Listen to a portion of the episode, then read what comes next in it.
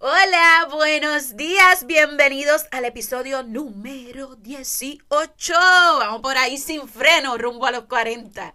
Miren, hoy es lunes 17 de octubre y no saben la alegría que me da de estar con ustedes una mañana más.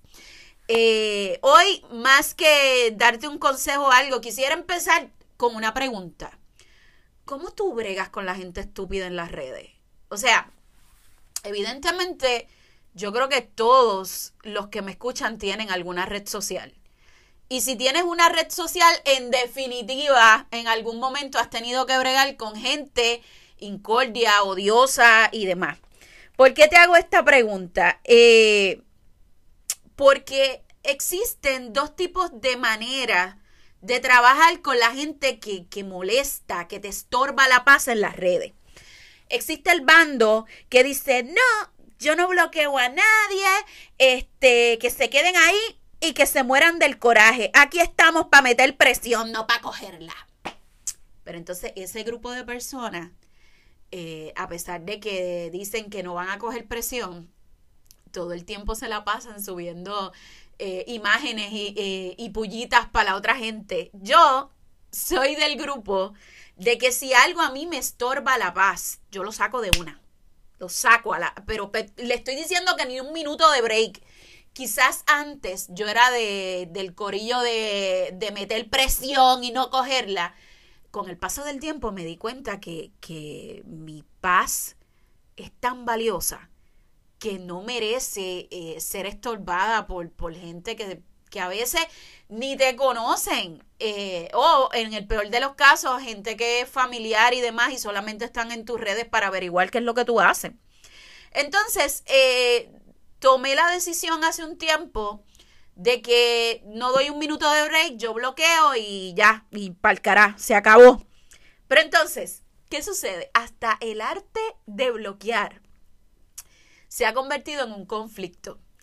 Otra pregunta más para ti tú eres de los que antes de bloquear a alguien, les tienes que cantar las 40 verdades y, y, te tengo que decir esto y esto y esto, y ¡pum! bloqueas y te vas.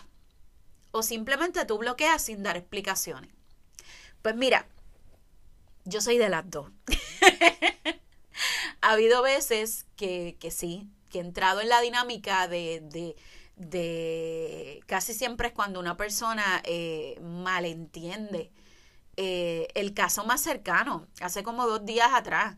Eh, yo no me había dado cuenta que una muchacha me, me, había bloqueado, no es como que una amiga íntima, pero me había bloqueado de, de sus redes porque yo había hecho un comentario en Instagram.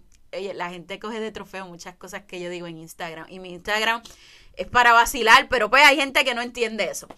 Yo había hecho un comentario en Instagram de que las mujeres que se operan los glúteos, hay glúteos tan finas, las, mujeres que se operan las nalgas, pocas se ven bien. Y dice un comentario como que yo no he conocido a ninguna, pero pocas, porque se ven bien falso. Pero esa es mi opinión, mía. O sea, probablemente usted se operó y le fue súper bien. El caso es que yo hice ese comentario hace mucho tiempo y fue en tono de vacilón. Esta muchacha se recién se acababa de operar, se lo cogió como algo personal, no me dijo nada y me bloqueó. Yo no me di cuenta. Tiempo después me la encuentro y ella, ah, sí, qué sé yo. Y ella se lo tuvo que sacar del sistema. Me lo dijo. No, lo que pasa es que yo te saqué de mis redes por esto y por esto. Entonces, cuando alguien te está diciendo eso, yo tenía unas ganas de explotar a reírme tan duro. O sea, pero no lo hice porque yo sé que ella se ofendió. Y entonces, pues de alguna manera sí me disculpé, no de alguna manera, sí me disculpé, le dije, mira, mala mía, no fue mi intención, pero son mis redes, es mi opinión. Y como tú tienes el derecho de ir y operarte las nalgas en Colombia, yo tengo derecho.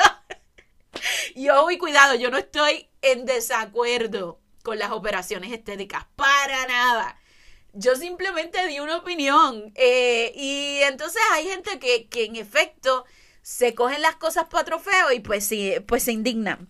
Entonces, eh, a lo que voy.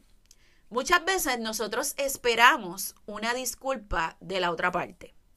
Como en este caso, que la muchacha esperaba una disculpa de mí, yo sin ningún problema, yo me disculpé.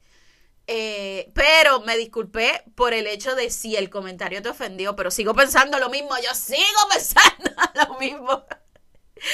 Entonces, una disculpa realmente va a solucionar el problema. Y cuando tú te sientes ofendida por algo o por alguien, hay que pensar, realmente si esa persona se disculpa, resuelve el problema que yo me, me haya ofendido, o realmente poniendo de ejemplo este caso, el problema es que yo no me siento segura conmigo y cualquier comentario random que escuche por ahí lo voy a coger y me lo voy a llevar al pecho. Nada, con eso los dejo.